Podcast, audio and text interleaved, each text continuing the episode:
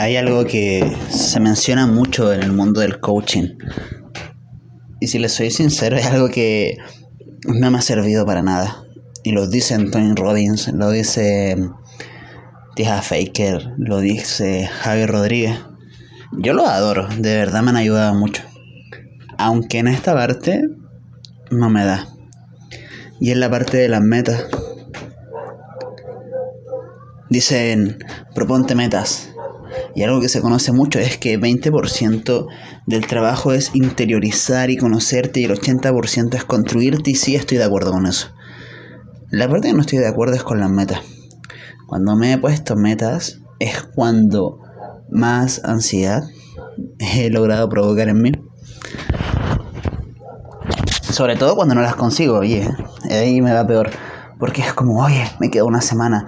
Y sí, me pongo a trabajar, a trabajar, pero es como, tengo que conseguirla.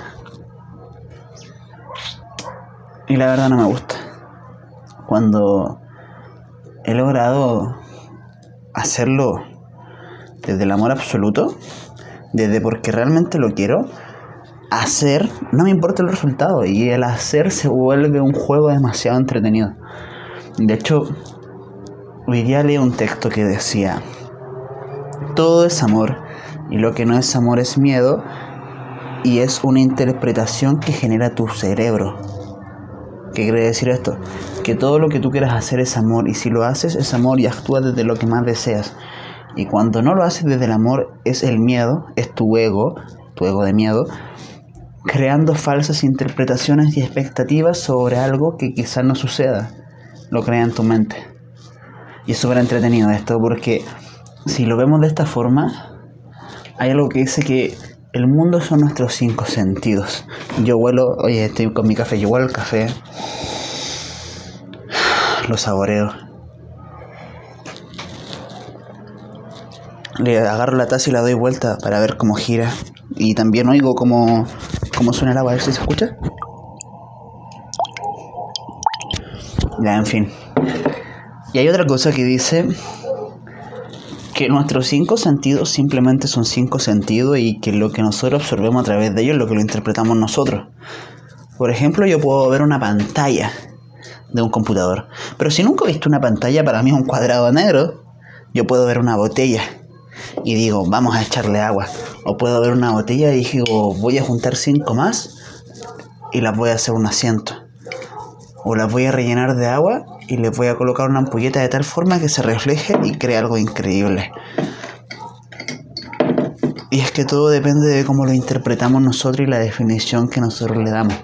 Entonces, si tú estás viviendo una vida que quizás tiene mucho caos y ese caos no te gusta, depende de tu interpretación. Porque el caos es necesario para crecer. Por ejemplo, si te duele entrenar, esto es como el ejemplo más físico, más gráfico si estás entrenando, tienes que tener un poco de caos para generar músculo. tiene que doler un chin, te debe doler un poquito. Y ahora lo que es importante es cómo tú interpretas los miedos, cómo tú interpretas cada definición de cada cosa, cada emoción. Porque si lo vemos de forma hiperracional, cada emoción que tiene tu cuerpo es una bola de químicos que suelta tu cerebro. Por ejemplo, el otro día leía un estudio sobre salud, sobre definición de cuerpo. Estaba estudiando sobre fisiculturismo, que me gusta mucho ese tipo de entrenamiento, el fisiculturismo natural, porque consiste mucho en levantar peso pesado, hacer sentadillas con harto peso y luego hacer con muchas repeticiones poco peso. Y así. Y lo que me gustó es que decía que cuando el cuerpo está en definición, tu estado anímico baja, te sientes mucho, mucho más triste, no tienes ganas de hablar con nadie y te enfocas más en tu entrenamiento. Loco, ¿no? Loco que a través de una definición, me refiero a definición a bajar a niveles extremos el porcentaje de grasa. Por ejemplo, en un hombre es sano de 14, de, de 10 a 12, en una mujer de 17 a 20% de grasa y me refiero a llevarlo a tres, por ejemplo. Pasan estas cosas, el físico te habla. Y de hecho le quiero leer algo que estuve en un curso el otro día.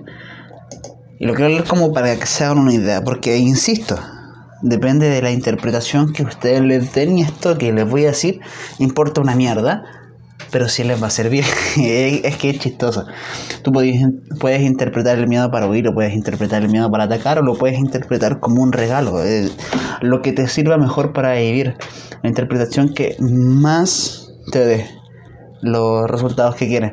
Entonces, si estás dispuesto a saber sobre alegría, tristeza, miedo, goce, disfrute, quédate porque te voy a decir qué hay detrás de cada emoción. Porque cada emoción te la suelta tu cerebro para prepararte para una situación actual. Empecemos. Mira, esto es un texto que saqué de un curso que se llama Héroes sin capa de Javier Rodríguez. Que los dije, lo dije al principio, no estoy de acuerdo con todas sus ideas, pero hay cosas que me encantan. Por ejemplo, alegría. Hay dos formas de hacer esto entregarte por completo o huir, atacar o huir. Y esto ya lo hemos dicho varias veces, que tu cerebro reptiliano, que es tu cerebro más viejo, se dedica a esto, a atacar o huir. Entonces, la alegría. La alegría nos invita a celebrar, a aumentar nuestro nivel de disfrute y nos llena de gasolina para nuevos logros. Entonces celebrar, nos une con otras personas. Es rico convertir en hábito, en un hábito, quiero decir. Pero si tú lo ignoras, la bloqueas, haces que expresar la alegría se vuelva mucho más difícil, te hace alguien sensible, pierdes la intensidad emocional, te lleva a desmotivarte, baja la energía, te genera ilusión y es fácil entrar en un estado negativo. La tristeza es un recordatorio que hay una herida que sanar. Nos guía a entregarnos al dolor. Entrégate al maldito dolor, sí sé que duele. Pero cuando te entregas al dolor, descubres cosas muy buenas. Imagínate, si tienes tristeza y es una herida por sanar, es porque tienes una herida abierta que tú no has querido sanar. Tienes que aceptar. Y si te hundes en, la tristeza, es por el perdón. Para que puedas perdonar. No quiero decir, oye, si te violaron, perdona. No, pero perdona a ti. Perdona por vivir como una maldita víctima. Llevo mucho tiempo esto se lo voy a contar como historia, me sentí manipulado, por decirlo de una forma, en la forma que me criaron de pequeño. Porque muchas veces quise tomar una decisión y me dijeron no. Muchas veces quise ir hacia un lado y me dije, no, vaya por este. Pero ya soy grande y miro al pasado y muchas veces critiqué a mi papá por eso. Y un día estuve en esa tristeza y me hundí imaginándome los muertos. Es un acto de desapego increíble que muy, muy, muy doloroso.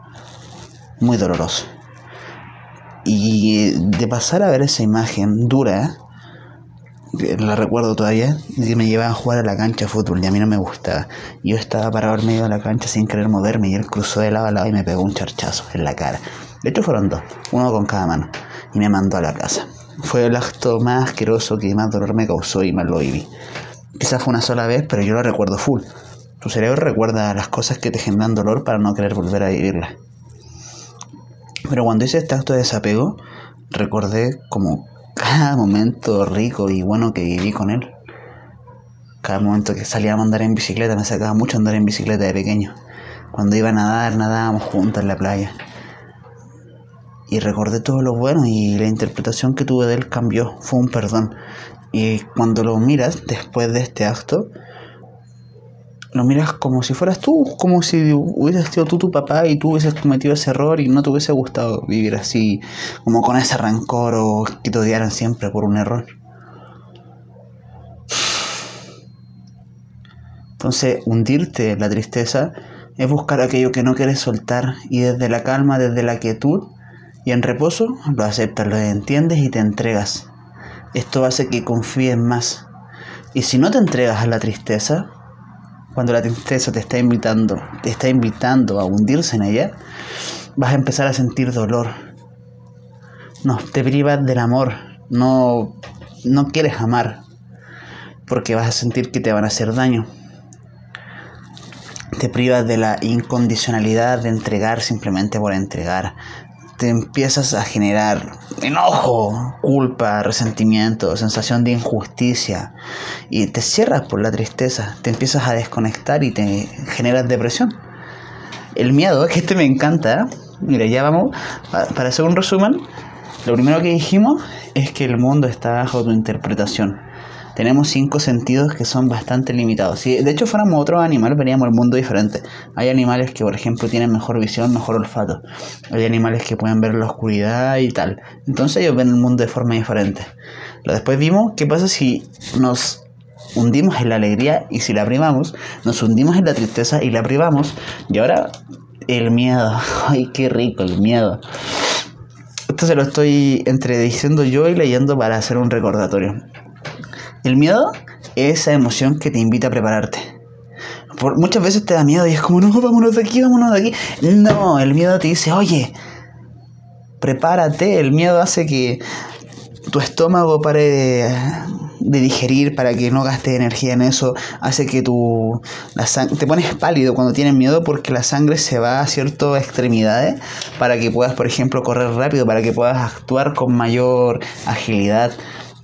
El miedo es una invitación a prepararte que te impulsa a llenarte de valor, te impulsa a tomar acción. Es una indicación de que te prepares para una acción inminente. El miedo es esa emoción que va directamente vinculada con el crecimiento. El miedo que has tenido siempre te ha invitado a hacer un cambio en tu vida hacia lo desconocido. Por eso va muy ligado al crecimiento. Y el miedo, cuando lo atiendes, tiene mucha menos posibilidad de que esto te vuelva a suceder. Porque es como un nivel de Mario.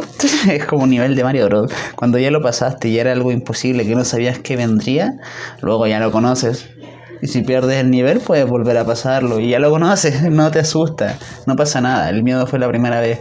Pero si el miedo no lo atiendes y no te entregas a él cuando aparece, puedes caer en ansiedad, puedes caer en parálisis. No atender el miedo te dirige a una baja autoestima. Y esto yo lo sentí mucho. Lo sentí mucho. Baja, te llama a una baja autoestima, a una incapacidad de tomar acción. Te hace sentir indefenso, vulnerable aumenta ese sentido de impotencia y fortalece tu rol de víctima. Mira, aquí oh, time, story time de nuevo. Cuando yo aprendí por primera vez seducción, a habilidades sociales, a conocer chicas, yo lo aprendí de libros. Y por miedo a hablar con las chicas, yo leí mucho más libros. y leí más libros y leí más libros. Y después de que me comí cinco libros, por decirlo así, me generaba mucha ansiedad, me generaba mucha parálisis y me bajaba una autoestima increíble. Porque, por ejemplo, yo tomaba el metro para ir a la universidad. Y típico de los IDIS, IDIS son indicadores de interés en la seducción, que por ejemplo es que la chica se toque el pelo, que de repente la vea lejos y de repente está al lado tuyo, cosas así. Yo notaba que a la chica yo le gustaba y mi incapacidad de hablarle me hacía sentirme con autoestima de mierda. Porque era como, uh, un IDIS, 2, 5, 6, a esta niña yo le gusto pero me pone tan nerviosa hablarle que no lo voy a hacer. Y después llegaba a mi casa y me sentía como un maldito mediocre tirado en la cama mirando el techo y diciéndole por qué no le hable. Y así la autoestima baja total. Eso yo se lo recomiendo. No quiero que digan eso. Porque incluso, si, en tomando este mismo caso, incluso si te rechazan, se siente rico. porque lo intentaste. Y es como, bueno, lo intenté. Lo hice me siento increíble aunque me hayan rechazado. Y de ahí puedes crecer. Aunque te hayan rechazado, creces, hermano. Creces porque sabes qué no hacer si te salió mal. Y sabes qué imitar si te salió bien. Vamos por la cuarta. Emoción, puta, es que me alargo porque es que me gusta hablar esto de los podcasts. Así que sea muy introspectivo. Y me gusta porque yo lo hago voy a ser egoísta. Lo hago para mí, para aprender y en el paso puedo tocar a miles como ustedes. Y que también les sirva. Y esto, hablando así como de, que me sirve y de todo, vamos a pasar al entusiasmo. El entusiasmo es una emoción que es la anticipación, la anticipación a que algo bueno va a suceder. Estás lleno de energía, te llena de fuerza, te induce a lograr metas que tienes por delante, te induce a la práctica, a entregar el entusiasmo, a dirigir la energía hacia algo. Te aumenta la confianza, te hace sentir increíble, te aumenta la esperanza, la fe, la capacidad de lograr metas. El entusiasmo es genial, pero ojo, el entusiasmo dirigido hacia la dirección que tú quieres lograr. Porque puede llegar el entusiasmo hacia algo y en vez de dirigirlo hacia ese algo, por miedo lo puedes dirigir hacia otra cosa y usas ese mismo entusiasmo en realizar algo que no quieres. Ajá. Y si ignoras el entusiasmo, si lo ignoras, vas a sentir descontrol y ansiedad en tu vida. Te vas a pegar en exceso al resultado. A mí hay algo que me gusta de esto, que dicen que cuando tú haces algo que amas, no te esfuerzas. Por ejemplo, yo grabando este podcast no me siento que estoy esforzándome, no siento que alguien me está obligando a hacerlo y si lo estuviera obligando probablemente igual lo disfrutaría. Ojo con eso. Porque si sientes que estás haciendo algo que es un sacrificio, es porque estás esperando ganar algo por ese sacrificio, porque si no, no te sacrificarías. Y yo aquí te pregunto, oye, ¿por qué te estás sacrificando hoy en día y qué esperas conseguir con eso? Y si te estás sacrificando con algo y esperas no conseguir nada, de repente pasa, aléjate de ahí. De repente quieres conseguir la validación de otras personas y por eso te estás sacrificando en hacer lo que tú quieres. Y probablemente ni siquiera esa persona luego te valide te sientes después de eso un maldito culpable por estar usando tu vida de mal forma. Y pasamos a la quinta, que es culpa. Acción de culpa. La culpa es una alarma que debemos pedir disculpas. Ocurre cuando nos sentimos que hemos hecho algo que va en contra de nuestros valores. Ojo, hay veces que tú puedes echarle la culpa a alguien y todo tal, de, deberías sentirte culpable, pero quizás con sus valores no se siente culpable, es lo que dijimos al principio, la interpretación de cada persona. La culpa puede ser de uno mismo, con otro, eh, en fin, puede ser de muchas formas la culpa. Y la forma de disolver la culpa es como una acción reparatoria. Reconocer, rectificar, recompensar y generar un nuevo compromiso. Y el coste de ignorar esta culpa se produce en el remordimiento que nos impulsa a adoptar una actitud pesimista hacia nosotros mismos y a potenciar la creencia de insuficiencia y falta de merecimiento. Cuando tú sientes que hiciste algo en lo que tú te sientes culpable, te sientes insuficiente, te falta merecimiento. Y aquí te puedes analizar porque estas son como emociones principales. Y si tú dices, oye, me siento como que no me merezco esto, quizás hay una culpa detrás. De aquí te puedes empezar a analizar. Esta es mi favorita, la que viene, es enfado. Y es mi favorita porque me identifico mucho con esto. Porque el enfado yo es una emoción que evité mucho tiempo porque la consideraba una emoción mala y que si yo la dejaba salir iba a matar mucha gente. Literal. Siento que mi enfado máximo es demasiado grande pero porque lo retuve mucho tiempo. Porque cuando entendí que el enfado simplemente es una emoción y esa emoción es una emoción que genera tu cerebro porque te está preparando para algo, entendí que era bueno. El enfado es una emoción que ocurre cuando algo o alguien traspasa tus límites. El enfado es una invitación al reclamo. Ojo, reclamo no es reproche. Reproche es decir, por ejemplo, que alguien te diga, oye, tú no lavaste la losa. Y la otra persona, sí, pero tú no hiciste la cama. Eso es reproche. Un reclamo es decirte tranquilamente, mm, hola amor, ¿sabes qué? El otro día tuvimos una actitud, tuviste una actitud cuando estabas delante de tu familia, delante de mi familia, y no me gustó del todo. Fue tal y tal. ¿Te parece si la evitamos? Y es como, ah, ok, sí, ok, no. Listo. Es, una diferencia que tenía que, decir. Y el enfado es, rico porque crea el contexto perfecto para generar un aprendizaje. Son conversaciones difíciles pero importantes. El enfado está mucho, tiene mucho que ver con el miedo.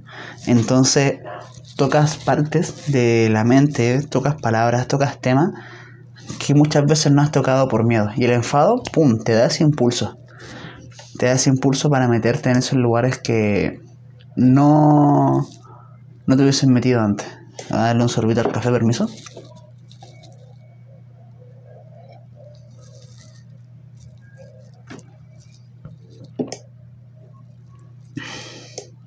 Ah. ¿Y qué pasa cuando no, no aceptas el enfado?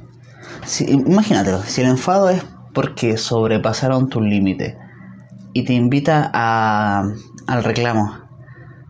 Si tú no reclamas, quiere decir que van a estar pasando por encima tuyo de forma constante. Y ojo, la realidad interna de uno no es perceptible por otras personas. Entonces quiere decir que van a estar constantemente pasando por encima tuyo y probablemente a ellos, las otras personas, ni se enteren que están pasando por encima tuyo. Entonces por eso te invitas al reclamo, porque probablemente te estén haciendo daño a otras personas, pero por tú mantenerte en silencio, te siguen haciendo ese daño y esas personas dicen, ah, está todo fine, está todo bien, está todo clean. Y tú te estás hundiendo solo en la maldita mierda que tú misma estás creando por no abrir la boca. El enfado, eso es lo que provoca cuando no lo dices. ¡Ay, este maldito ya me, ya me tiró de nuevo! Es un rencor, un resentimiento. Pierdes la confianza en la persona si no haces el reclamo. Esto es duro. Yo, yo les dije que esto es algo que reprimí mucho. Y yo perdí la confianza en muchos amigos porque yo decía, ya no puedo confiar en él. Porque me falló en tal y tal cosa. ¿Ven? Resentimiento y rencor. Me falló tal y tal cosa. Pero realmente esas personas cuando me dañaron probablemente, muchas ya no hablo de hace mucho tiempo, probablemente ni se dieron cuenta, probablemente estaban en su flow y lo hicieron pensando lo mejor posible. De hecho, es muy común que la persona hace lo mejor que puede con los recursos que tiene y el nivel conciencia que tiene en ese momento. Entonces, es muy probable que hay personas que te hayan hecho daño y realmente ellos estaban haciendo lo mejor para ellos. Entonces te dejo eso. Y vamos de nuevo con el repaso. Primero alegría. Alegría, compártela, expándela, porque si la reprimes no vas a sentir con intensidad, te vas a volver negativo. Tristeza. Tristeza es un recordatorio que tienes algo que sanar. Si lo sanas va por la vida increíble. Si no vas a andar privándote de amor, vas a andar ahí como dando con que te tienen que dar de vuelta, vas a andar con rabia, cosas así. El miedo es una invitación a crecer. Hermano, cuando tengas miedo quiere decir que se viene algo gigante. Prepárate prepárate, porque es momento de liderar esa batalla que tienes que ganar. Y si no, no te entregas a él, te vas a quedar en la mediocridad en lo que estás. Porque el miedo es una invitación a crecer, ¿ok? Entonces, si ignoras, simplemente te estás quedando donde estás y no estás creciendo. Por eso digo mediocridad. El entusiasmo te invita a alcanzar metas, a ir con fuerza a esas metas. Y si no, bueno, genera descontrol y te importa más el resultado que el mismo proceso. La culpa es pedir disculpas. en cierta forma, así. Si te sientes culpable, pide disculpas. El coste de ignorarla genera insuficiente y falta de merecimiento. El enfado es una invitación a. Ah, me tiró un chanchito. el enfado es una invitación a a un reclamo, a que no te pisen, no sobrepasen tus límites, es respetarte a ti y mostrarle a las otras personas lo que quiere, lo que te, lo que da, bla, bla, lo que hace que te duela. Lo, cuando cada vez que pasan por arriba tuyo, tú les muestras, oye, ¿qué pasaste conmigo? Ah, no me di cuenta. Ah, ok, listo, ahí está. Eso si tú no lo, no lo muestras, vas a perder confianza en las personas, vas a perder confianza, vas a tener rencor y resentimiento. Y ahora quedan las últimas dos que me encantan, de verdad me encantan, porque son emociones buenas. Y ahora vamos con esta, mira, gratitud y amor. Vamos primero con gratitud y el amor lo dejo para el final. La gratitud es esta emoción de, de agradecimiento. De hecho, es la madre de las virtudes. Dicen que la, gratitud tiene una fuerza súper increíble porque cuando tú te sientes mal, te sientes decaído y empiezas a agradecer diferentes cosas que has conseguido, tienes o tuviste y te encantó vivirlas, tu estado emocional cambia casi de forma instantánea. Te invita a prestar atención a esas pequeñas cosas buenas que pasan por desapercibido. Por ejemplo, lo que puedes estar aprendiendo con este podcast e incluso las cosas que estás ignorando por escuchar este podcast. De repente hay cosas que pasan alrededor tuyo y por mantener la atención en algo que es pasajero. Por ejemplo, este podcast te va a entregar información, sí, pero a mí me pasa, por ejemplo, que hay muchas veces que le pongo atención a la canción que estoy escuchando, que es una canción que he escuchado muchas veces, y pum, pum, pum, ahí voy metido en la canción y no me fijo lo que pasa a mi alrededor. Me han pasado muchas cosas. Por ejemplo, andando en bicicleta en un parque, voy escuchando música, pum, pum, pum, después me doy cuenta, y es estúpido, a mí me encantan los parques, estar en los árboles, caminar descalzo por el pasto. Y después de dar dos vueltas por el parque con los audífonos, me doy cuenta que no he mirado ningún árbol, no he mirado el pasto y estoy ahí metido en lo mío. Y digo, chat, estoy perdiendo mi presente. Y eso te invita a la gratitud. Yo me paro, me saco los audífonos, doy gracias por la música, doy gracias por la doy vuelta y pa. Gracias por el pasto, gracias por el paisaje, gracias por el aroma increíble, gracias por las vistas, de todo. Si va pasando una chica guapa, gracias también por la vista, de todo, de todo. Te invita a, a apreciar esas pequeñas cositas a cuidar, a sentir amor, aumenta la energía de forma casi instantánea, de verdad. Te enseña a dar te enseña a dar sin esperar nada a cambio, te enseña a no dar nada por sentado, a disfrutar mucho más de lo que eres, lo que haces y lo que tienes, te enseña a valorarte, maldita sea, te enseña a dar las gracias por ti, por lo que has hecho, por lo que tienes, por lo que eres, insisto. La gratitud es el puente entre el miedo y el amor. Ojo, te lo repito después de un sorbo de café. ¿Qué disfruto haciendo estos podcasts? La gratitud es el puente entre el amor y el miedo. Entonces muchas veces cuando tienen miedo agradece. Hay muchas personas que recomiendan tener un diario de gratitud diaria. Si te sientes con baja autoestima, si te sientes que tu vida es una mierda, un diario de gratitud en los que escribas de forma diaria cinco cosas por las que estés agradecido. Te hace cambiar porque es como, oye, mi vida es una mierda, mi vida es una mierda, mi vida es una mierda, mi vida es una mierda, y vienes con ese patrón y de repente tienes un diario de agradecimiento y te das cuenta que cada día que has vivido tienes por lo menos cinco cosas de las que estar agradecido. Y yo, mira, te voy a tirar al tiro. Hoy estoy agradecido porque salí a hacer movilidad a un parque.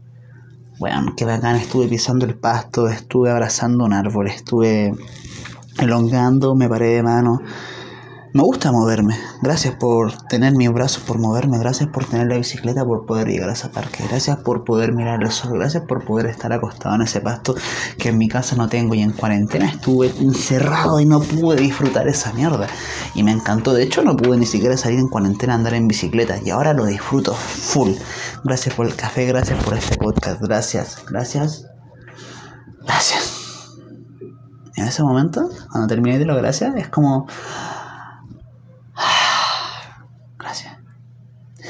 siente genial.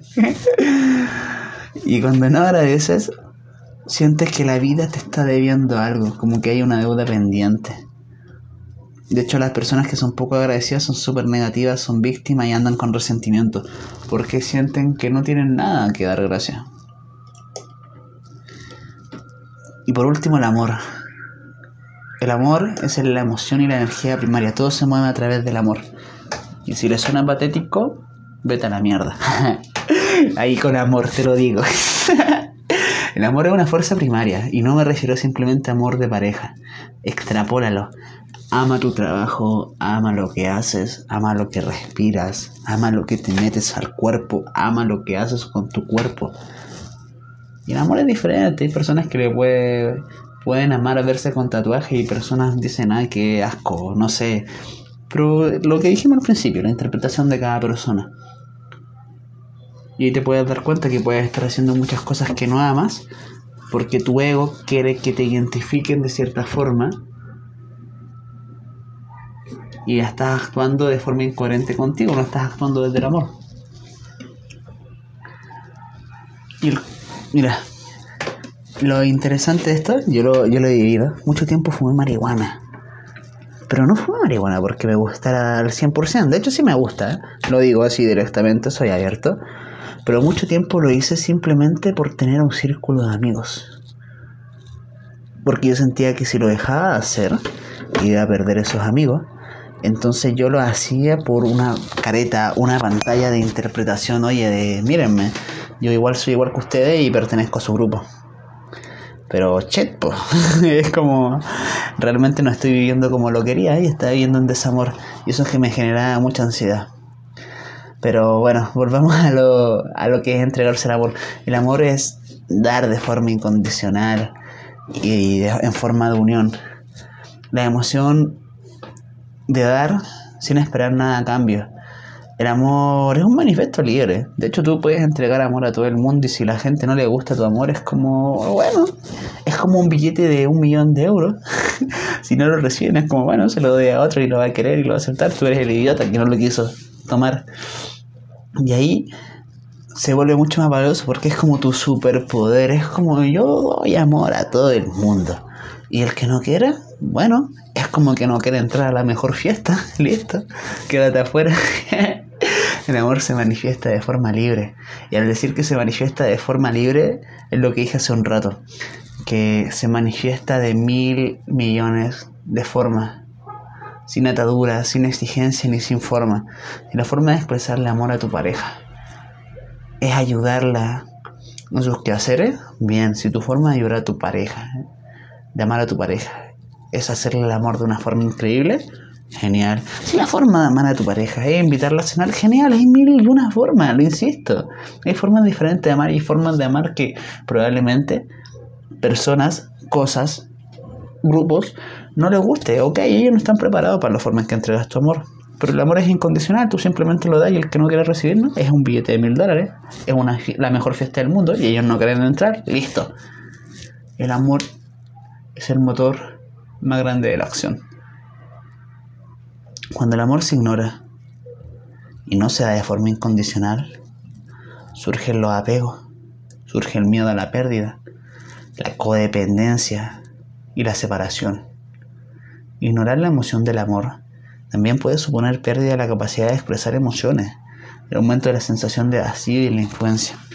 Aquí yo me topo, por ejemplo, con muchas mamás que tienen hijos pero no los quieren lejos de ella. Que lo quieren toda su vida con ella. Que no se vayan del país. Por ejemplo, no, te quiero conmigo. Yo te crié. Yo te amo. Eso no es amar, eso es querer. Y querer es desde la necesidad. Si tú amas algo, lo amas incluso estando lejos tuyo. Si tú amas las motos, ves una por la calle escuchas ese sonido brutal porque es una moto de cilindraje alto y suena increíble. así como que ruge. La amas y es como el sonido, ¡uh, qué rico sonido! Y no es tuya, pero te gusta. también yo lo digo así porque el ejemplo las motos que me gustan. El otro día salí a caminar de noche, me encanta salir a caminar de noche, sin celular, sin nada, por desconectarme antes de acostarme a dormir y pasó como una junta de motoqueros. Eran como 60 motos, loco, 60 motos de todo, de toda variedad, desde la más penca hasta la, mejor. Y sonaba el ruido de la moto. ¡Bum! ¡Bum! Pasaron dos motos así increíble. Y a mí como que me dio un pseudo orgasmo y era como, ¡Oh, ¡Qué rico! ¡Qué rico suena! Yo quiero una, qué rico. No, de hecho ni siquiera pensé en, el, que quiero una. Porque ahí desde que uno piensa, ay, quiero una, ya y ya no estás amando. Eso no es necesidad, es querer. Y uno pensaba y era como, oh, qué rico el sonido, a ver qué pasa. Ahí pasó otra, oh, qué rico. Y yo lo miraba como cerraban la calle porque no podían pasar ningún auto. Eran tantas motos que no habían autos. Y era como, oh, qué genial. Disfruté el momento, fue increíble. Eso es amor, hermano. Porque el momento que uno piensa, oh, qué genial, me gustaría estar ahí, yo quiero estar en una ría en la moto, uy, que me abrace la mina de esa forma como abraza ese loco y ay, se ve increíble de atrás. Eso ya es necesidad, eso ya no es amor. Lo mismo pasa con los hijos, lo mismo pasa con un teléfono, lo mismo pasa con todo. Lo mismo pasa cuando haces un trabajo que no quieres, pero lo, lo quieres porque te mantiene. Entonces les dejo ese resumen de lo que significan las emociones. Alegría, tristeza, miedo, entusiasmo, culpa, enfado, gratitud, amor. Aunque ya sabemos que el amor lo es todo. Y que tus interpretaciones crean el mundo. Lo vemos a través de los cinco sentidos, pero ya tú puedes hackear tus cinco sentidos y era. Por ejemplo, hay algo súper interesante que te puedes colocar una gafa de realidad virtual, unos audífonos increíbles, y ya te sientes según vista, según oído, eh, ya en la playa, por ejemplo. Entonces ya puedes hackear tu realidad. Y si no me crees, es como, oye, entonces, ¿cómo ves en tus sueños? Bro, no tienes los ojos cerrados, ¿cómo ves en tus sueños? Es a través de la interpretación que tú les das. Así que los invito en que cuando sientan una emoción, se hundan en ella, se hundan en ella. Porque solamente ahí vas a conocer lo que es esa emoción. Y te dejo un trabajo, mira, identifica tu emoción, la que quieras. Cuando tengas una emoción que sientas limitante, identifícala. ¿Qué estás sintiendo con esa emoción? Te preguntaría yo. ¿Qué está queriendo enseñarte esa emoción? Define la emoción, oye, ¿qué emoción estás sintiendo? ¿Es angustia? ¿Es ansiedad? Por ejemplo, hay veces que uno siente un estado de inquietud, de intranquilidad, y eso es angustia, pero uno no sabe cómo describirlo. Todas tienen un llamado a la acción, tienes que entender esto. ¿Qué llamado a la acción hay detrás de esto? ¿Qué, em, ¿Qué te quiere decir esa emoción que tienes que hacer? ¿Y qué es lo que puedes hacer en ese momento? Y pa, toma acción. Cada emoción te invita a hacer algo. No hay por qué rechazarla. La tristeza no es mala ni es buena, la tristeza no es mala ni es buena, el enfado no es malo ni es bueno, es simplemente una emoción que suelta un químico en tu mente y tú a través de las interpretaciones que has tenido durante muchos, muchos, muchos años dices, ay, que es mala o es buena. Porque quizás cuando te enfadabas, la gente no quería hablar contigo. Cuando te emocionaba y te alegraba mucho, ya te veían como un loco. Las emociones son simplemente emociones. Y te invitan a hacer algo. Entonces los dejo ahí, con sus emociones. y conociéndose a ustedes mismos y a mí mismo cada vez que grabo esto. Así que gracias, bye. Espero que se conozcan más y que se hundan en sus emociones para que puedan hundirse y conocerse y en ese mismo conocerse puedan empezar a actuar y construirse. Porque no es necesario tener una maldita meta para empezar a construirse. Tú en tu interior ya sabes lo que quieres de ti. Simplemente hay una emoción que no te ha dejado llegar hacia allá. Quizás es el miedo, pero ya sabes que la gratificación es el puente entre el miedo y el amor. Y desde el amor empiezas a actuar y a formarte como tú quieres, sin esfuerzo. Sin esfuerzo.